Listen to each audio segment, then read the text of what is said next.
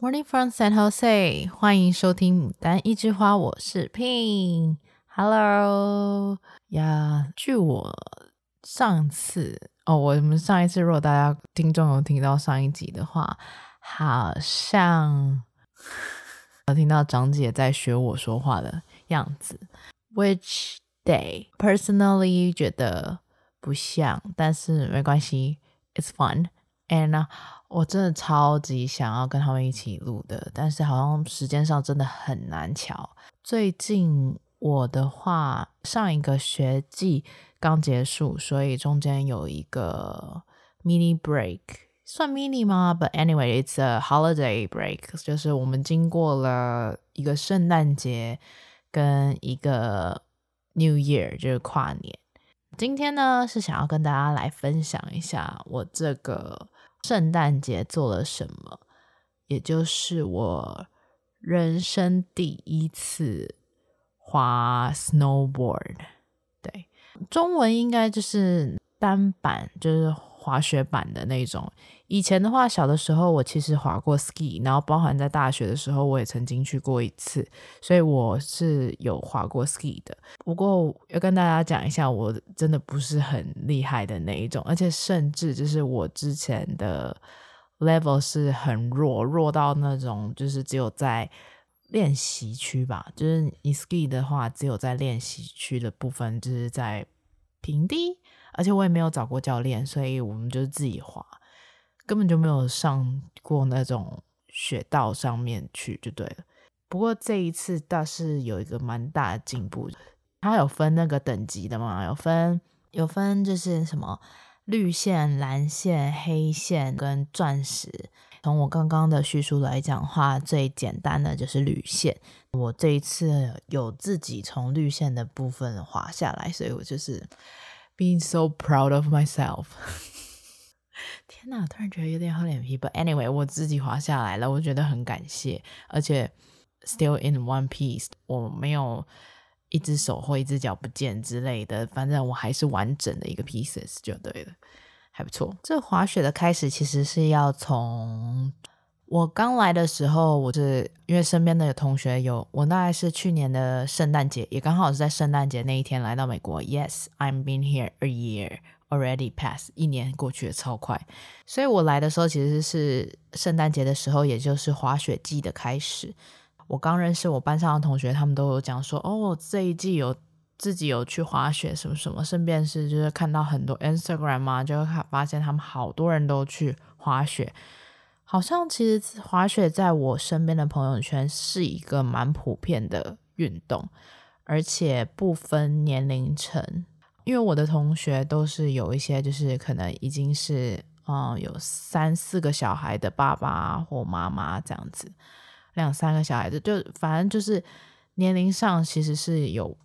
蛮大的分层的话，所以也有跟我同年龄的，也有比我小的，但甚至也有比我大的，刚好他们在这几个不同阶段的年龄层都有人在滑雪。从他们的照片中分享跟叙述，我就觉得哇，这好像是一件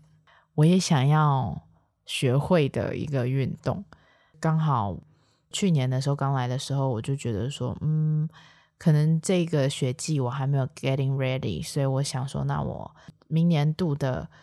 学季我来试试好了。所以一直到差不多四月份的时候是。大概二月份左右是雪季结束吧，四月份的时候就会开始卖那季票。一季的季票就是说，你可能最一开始买，你最你越早买，你的价位越便宜。所以它四月份就会开始卖，十一月底左右你就会开始滑雪了嘛。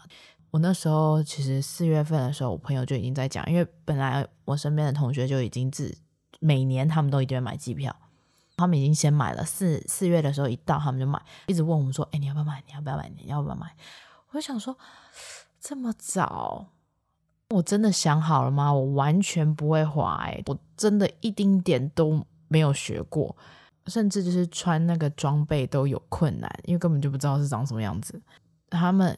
也都说：“哦，若你是一开始新手的话，其实可以学 ski 啊，比较初阶的 ski 的话，就是你双脚的是分开两个板嘛，两手又有杆子可以调整方向啊，或者是固定住，不会怕摔倒什么的。但是我心中就一直觉得说，好像学 snowboard 很帅，也想学。我身边的其他的同学也有几个都是学 snowboard 的，就说就很好玩这样子，你应该要试试。我大概考虑了一个月吧，五月份我真的就跟我另外一个女生朋友，就她我们两个真的都没滑过，我们就决定好冲一波，不管怎么样。买下去这个机票，我们在这一年的雪季一定要学会滑雪，所以我们到五月的时候就买了滑雪票。后来到了等等等等等啊、呃，等到了大概十一月感恩节的时候，我们就觉得嗯，好像可以开始 getting ready，可以滑雪喽。在滑雪之前，好像要准备一下什么。其他不会滑雪的朋友都说：“你也太勇敢了吧！”就你完全没有。滑过雪你就决定买机票，还选 snowboard，完全不会，你还这么勇敢，也不想说先试试看。我当时其实想法还蛮简单的，因为我越早买的话越便宜嘛。一个机票我是用学生证去买的，我我没记错的时候是三百五十左右。我觉得现在美国做的都还蛮好，它其实是说你一开始你大概是。四五月就早买的时候是付一个定金五十块钱，你剩下的余额就可能三百块，就因为三百五嘛，五十块扣掉的话，三百块的话是大概九月份的时候他才会扣你款项，所以就不会说一下子就一笔金额就先帮你扣掉这样子。我觉得这还蛮好，这件事情是蛮好，而且你那时候你也可以考虑你要不要 cancel。我是没有 cancel 啦，所以我觉得三百五，反正我买下去学生票还蛮划算的。因为后来直到最近去滑雪嘛，就有去滑雪场看一下那个当天票，当天票一张就快要两百块钱了，所以其实我只要滑三次我就回本了。所以我觉得，如果真的是想要第一次滑雪，又也想考虑说这真真的是你喜欢的话，一天其实很难知道你自己喜不喜欢滑雪，而且一天也比较，除非你有上课，也比较难学会。怎么滑？所以我个人是还蛮推荐，你可以前一年先想好，提早买机票，蛮好的，真的。关于这一次，我个人啦，其实持续了滑雪场两天吧，就是这个假期只去了两次，但是我知道我这一个雪季我还会再去好几次。我这一次的冬天是刚好有机会住在离滑雪场大概。开车四十分钟左右的地方是我有一个朋友家，他就愿意让我们住在他家里里面，所以我们放假的第一周就是决定说好，我们一定要在这一周好好学滑雪这样子。当时我们还真的非常的有兴致的说好，我们这个礼拜要能滑多少天就多少天，一定要好好的善用这一周，因为毕竟都开车过去住了嘛，也不是说特别近什么的。我们第一天开过去，因加塞车也快六五个多小时，快六个小时了，所以也算是一个嗯一趟路程。就决定说要趁这个假期的时候，一定要好好的学会滑雪。当然，我们也有记得说，其实滑雪是一件还蛮高消耗体能的运动，再加上我们是初学者。初学者的话，你就会是一个永无止境的摔的过程。其实我们虽然去了那边，大概将近就我们去了一周的时间，我们虽然只滑了两天的滑雪场，我个人觉得还蛮足够的了啦。因为刚好我们这一次碰巧住的朋友家，他前方有一个车道，是他们刚好那个地方是每一户人家跟一户人家都比较有一段距离，所以你自己有一个。小车道跟前院这样子，所以是有一个还蛮足够的空间可以让我们去做练习。在我们进正式去滑雪场之前的两天，我们几乎就是起床吃个早餐就在门口练习。我觉得这还帮助蛮大的，起码在于穿脱装备上，滑雪板它是扣在你的脚上，等于是说你不像一般行走的时候可以用两只脚这样往前走，你必须可能会需要依靠你的核心肌群的地方，就腹部，或者是你的腰的转去往做往前往后的动作。因为我初学嘛，我完全不会滑，所以我不知道刹车怎么刹车，所以我必须要一直把我的雪板拆卸，然后装起来，拆卸装起来，所以其实蛮消耗体力的。真的不是我在说，真的很难。光是跌倒站起来这件事情，我也学了很久。你必须要摔过。身边的朋友其实真的都很有耐心，在我正式滑之前也有。说准备吗？我也没有特别的认真。像有的朋友是他真的会很认真的看那个教学影片，告诉你怎么滑，怎么滑，怎么滑。但我好像就觉得说，嗯，算了，let it go，我就依靠朋友呗。就他们有看的人就告诉我，本身会滑雪的也会告诉我们一些小 tip，其他就是自己摸索。我个人只做的准备就是说我比较在意的啦，摔倒的部分，因为。我觉得学中医以后，你大概就会知道自己的身体状况跟问题所在。像我以前其实是左脚的部分很容易扭伤，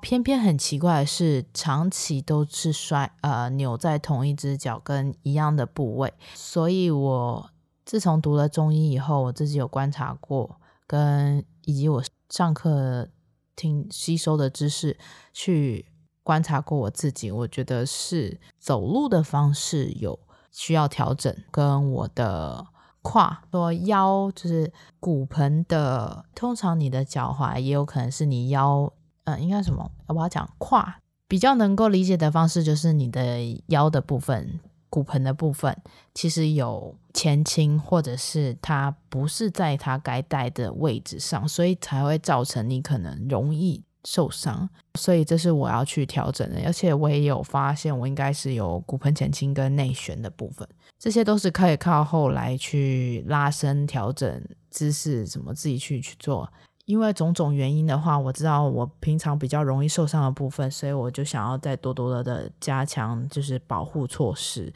加上滑雪，其实很听到太多的例子都是说，在你摔的时候往后坐。你的尾椎很容易受伤。我有特别去加强我的尾椎的部分，就是说我有在滑雪的话，我第一个我 knee pad 一定有嘛，因为你会有可能会往前扑，所以你的你的膝盖有可能容易擦伤。所以 knee pad 的话，我就是有特别准备。哦还有一个叫做 butt pad 也是，就是有一种有点像是你穿那个骑单车的单车裤，但是它是你的骨盆跟大腿外侧有那叫什么 cushion 啊，记忆海绵的垫，可以比较保护你的臀部跟那个脚踝的话，我有特别去穿叫什么像固定器嘛，也不是固定器，但是就是有一个，如果你去药局你要买那个保护脚踝的，它有一个类似护腕的东西，但是它是可以护住你的脚腕的那个，就是我有买特别买。就是我做的准备通常都是这种 protection 的准备，基于说上课如何滑雪，我真的毫无准备零，这样完全依赖自己的朋友跟现场观察别人滑雪这样。Anyway，所以我们就在两天是在朋友家里前面练习。练习的过程中，我自认为，因为我一直很害怕跌倒，我不知道为什么，我就是有有一种一种恐惧症，应该是我之前真的。曾经在某一年滑雪的季的时候，冬天，因为我的印象中，我几乎每年冬天都会摔，都会摔跤。虽然每年冬天都会摔跤，但是不是因为滑雪造成的，通常都是因为路面太滑，滑雪场有雪，所以踩起来其实它不太容易让你摔倒，反而是你滑雪场外面的那些有。冰的地方就有湿湿，就是融化的雪，然后变成冰的那一种，会比较容易打滑。这个是比较容易。其实很多人受伤也有是在那里，而不是在滑雪的过程中，这都是比较需要担心的。所以往年我其实都很容易，几乎每年的冬天都会受伤，甚至有一次我记得很严，脚是整个肿肿，要穿固定器在脚上的那一种，那真的很难受，而且甚至我。永远都记得，当我拆下来的时候，真的有一阵都不知道自己怎么走路，怪怪的，不会走路的感觉。所以受伤这件事情，我会有一个小小的恐惧感。反而对于实际滑雪这个运动，我比较没有太多的顾虑。我觉得反而你也让我还蛮享受滑雪这件事的。到了第三天吧，我们就正式去了滑雪场。还有一个比较担心的就是上缆车。我们那个滑雪的滑雪场叫 North Star，算蛮高级滑雪场。Anyway，我买的机票其实是 Lake Tahoe 的滑雪场机票，所以也就是说，只要有三个，可以有三个滑雪场，让你可以无限次数的去使用。它都是沿着太浩湖，太浩湖边上的三个滑雪场。但我这次因为住宿的关系，离其中一个比较近，所以我们都只去 North Star。那 North Star 它其实算是一个三个里面最高级的那一个吧。滑雪场里面刚好有那空中缆车，是有的时候是给那些如果你是有专门付缆车费用只坐缆车的游客，就住在上面的小木屋的人啊这一种，它也有就是一般你去滑雪场外面没有罩着，就是你跟空气是直接接触的那种空中缆车，只有一个安全。它也不是安全带哦，一个就有点像是坐云霄飞车，把上面的往下按框住你，不让你往前掉下去的那一种，那叫什么护杆嘛，反正之类的那种东西。所以它刚好有空中缆车，是有玻璃门的，整个就像猫空缆车那样子的缆车，我觉得还蛮好的。对于我这种刚开始完全不会滑雪的人，我真的。很难想象我自己怎么可以快速的搭上什么都没有辅助的缆车，下来的时候跳下来不会摔死的那种恐惧感。虽然后来我们从旁边看到那一种缆车的与地面距离是没有很遥远的，但是还是蛮害怕的。所以还好我们其实是搭着呃像猫空缆车一样的缆车上到了高点以后呢，它。刚好这一个滑雪场，它对于新手是蛮友善的。它有一个蛮大的区域是专门给新手去做练习的，很可爱。他们有一个叫做，我不知道它是叫 Auto Carpet，反正就是它就是有点像是电扶梯，但它是没有那个旁边的扶杆啦。反正就是地毯是自动的，就你有你有点像是你在那个产品，如果在你想象中在工厂制作产品的时候，不是有那个。产品纽带嘛，自动的那种输送带，对，你就站在那上面，它就帮你往上拉，就你只要站着不动，它就把你带到上面，可以滑下来，再到它旁边，再搭上去，再往上，就是你不会需要说你还要自己往上爬啊什么的，就是蛮简单的。不过滑雪真的不是一件很简单的事情，第一天真的没有。一刻不再摔倒的，一直往后坐，往后坐，而且很难，真的很难。因为刚好我们是在绿线是最简单的地方嘛，也看到很多的老师其实刚好都是在教学生，我就在旁边偷听呢，甚至就是看一下他们的动作是怎么做，大家自己慢慢爬起来。第一天我真的没有办法刹车，我唯一能够让我自己刹住就是往后坐。不过。这个也让我好好的学到说如何坐下来不会让自己受太大的伤。他们也有说滑雪很重要的第一点，就你的初阶的话，你要知道如何摔跤，你要怎么样摔到不会让自己受伤，这件事情也很重要。一个重点就是你不能够直接的往后坐下去，那可能会真的会伤到你的尾椎。你反而是要有点往侧稍微转。幅度不用太大，但其实你在坐下来的时候，其实是往侧边摔，所以有点像是不是你的尾椎的地方先着地，而是你的屁股跟大腿根部的地方先接触到地面，等于你人的肉比较多的那个平面面积上先与地面先接触到，这样反而比较不容易受伤，有好好的的保护到你自己。所以第一天的话，我就是一直摔，一直摔，一直摔，一直摔，一直摔，摔到天荒地老。而且再加上我没有想到，原来滑雪不会那么冷，因为我现在的气温都没有很冷的状态，再加上加州的天气也没有到很冷，所以滑雪场不会冷。我几乎满身大汗，还有切记，第一天我还是有发生一件事情，也是要跟大家讲的是，绝对不可以滑雪下来以后觉得很热，把帽子摘掉。我就是因为觉得很热，然后把帽子摘掉，把头发绑起来，冷风灌到我的头顶，导致于我头痛，会头痛不舒服、恶心。所以也是要提醒大家说，如果你有去滑雪的话，这件事情绝对不要做，我是错误示范。所以第一天的话，有开始往前滑，我有滑出去，但只是都是坐下来收场这样子，甚至速度越来越快，我必须要用摔的才可以刹车。不过我觉得那是一种很怎么形容，是一种我不知道，滑雪是有一种那一种快乐的感觉很难形容，但是就是。蛮意外的，不会让我排斥，因为我之前有想过说，就我这一次的滑雪的装备都是租的嘛，因为我自己知道说我这个雪季我要用的滑雪的雪具都是用租的，因为我不知道我将来会不会很喜欢这个运动，所以先不要买。如果真的要买的话，就是要在。滑雪季结束的时候，大概二月份的时候，很多的滑雪的装备都会在那时候打很大的折扣，甚至滑雪服那些都是在那时候，所以我不急着买，就是目前有的就先使用这样子。蛮意外，我对于滑雪不排斥。我曾经就觉得说，搞不好我会觉得摔到我都不想滑啦，因为我也有朋友啊，整天一直摔，他就是摔了一天，他就觉得。够了，enough，这这项运动可能不适合他，或者是就是觉得说 snowboarding 不是我要的，可能我可能适合 ski 什么的，我就觉得嗯，好像比我想象中的可以耶，然后我觉得嗯，好像还不错哦。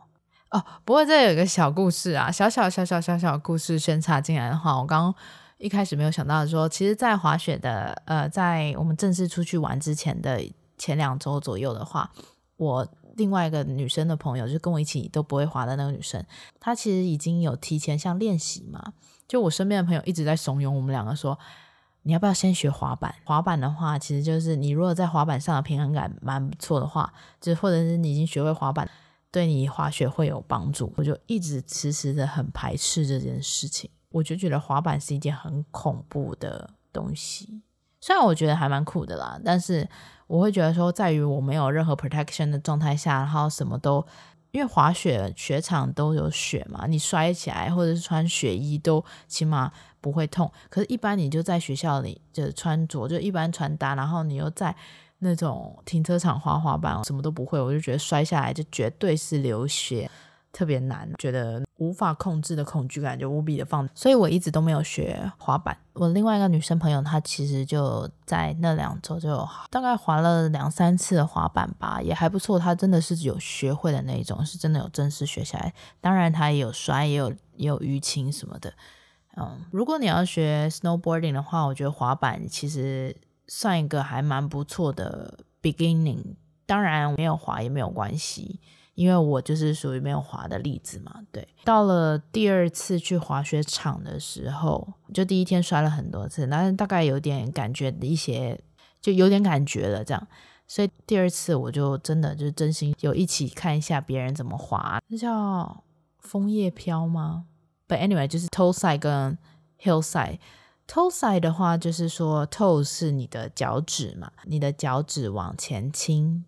对，你的滑板是往前。T o s a 我比较没有练习，我其实是练 hill side。t o s a 的话，其实是滑雪是往下嘛，所以斜坡往下，你要背对着前方，算倒着滑嘛，就背对着滑。但是 hill side hill 就是你的脚跟的部分，脚跟往后倾，你脸是正视的前方，然后往下滑。落叶哦，叫落叶飘。我其实第二次在练 hill side 的时候。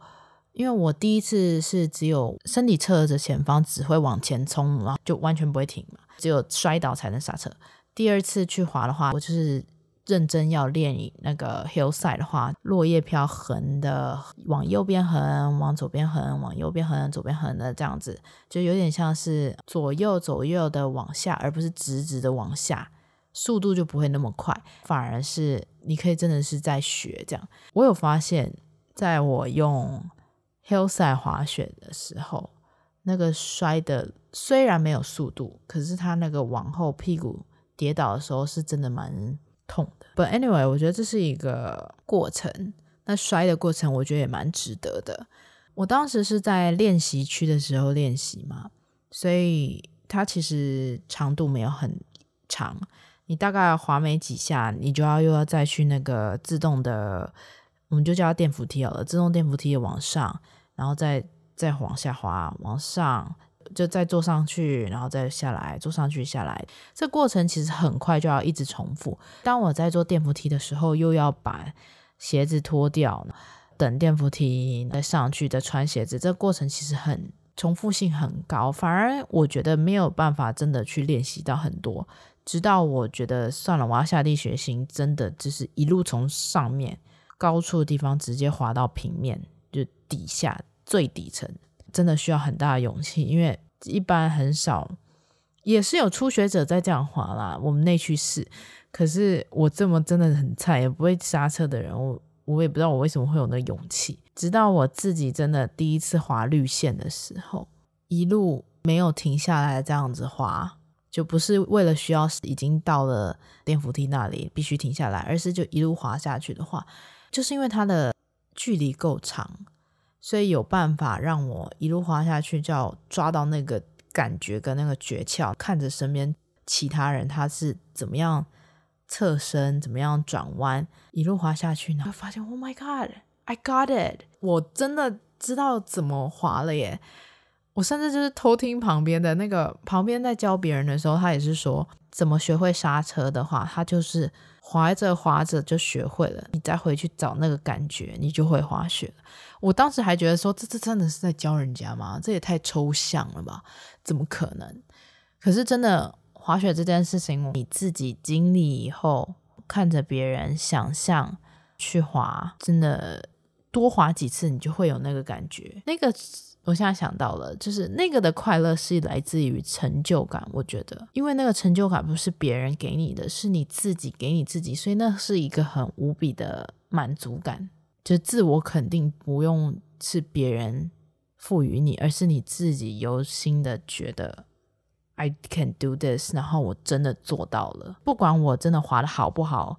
但是我居然会滑雪，出乎我自己的 expectation，就是完全是意料之外的。那份开心就是很难别人给你，或是你很难在其他地方找得到的。这就是我这一个圣诞节所发生的一件事情，跟一个很有趣的经历。我觉得我目前啦，我没有办法说。将来怎么样？但是目前来讲，我是觉得对于滑雪这件事情是喜爱的，是会想要真的去精进这件事情的，实在是太开心了。就我一开始还很担心说，天哪，我都虽然没有跟年纪，嗯，我会觉得说，为什么没有在年轻的时候滑？因为可能比较 get 会比较快什么的。But anyway，我觉得现在也是一个还不错的开始。以上就是今天我想跟大家分享的，虽然。还是要跟大家报告一下啦，就跟安雅一样，目前本人还是母胎单身，所以牡丹姐妹花目前都一样，没有任何的变化。将来就算这其中另外一个安雅或我若不是牡丹了，但我们还是会叫牡丹花、牡丹姐妹花，不用。太担心，所以 anyway，nobody's gonna worry about it。But anyway，以上就是今天的节目，谢谢大家收听我们的节目。我们也希望可以将来可以赶快的合体，然后有机会一定要一起去，就我们一起来分享我们最近的情况。我甚至到这几天跟安雅通话以后，或者是听 podcast 才听到她最近的事情。你看我到底多久没有跟她 update 事情了？Oh my god！Anyway。喜欢我们的节目，可以关注我们的 Podcast、YouTube、Instagram 账号，给母星好评。我们是牡丹姐妹花，我是 Pin，我们下次见，拜拜。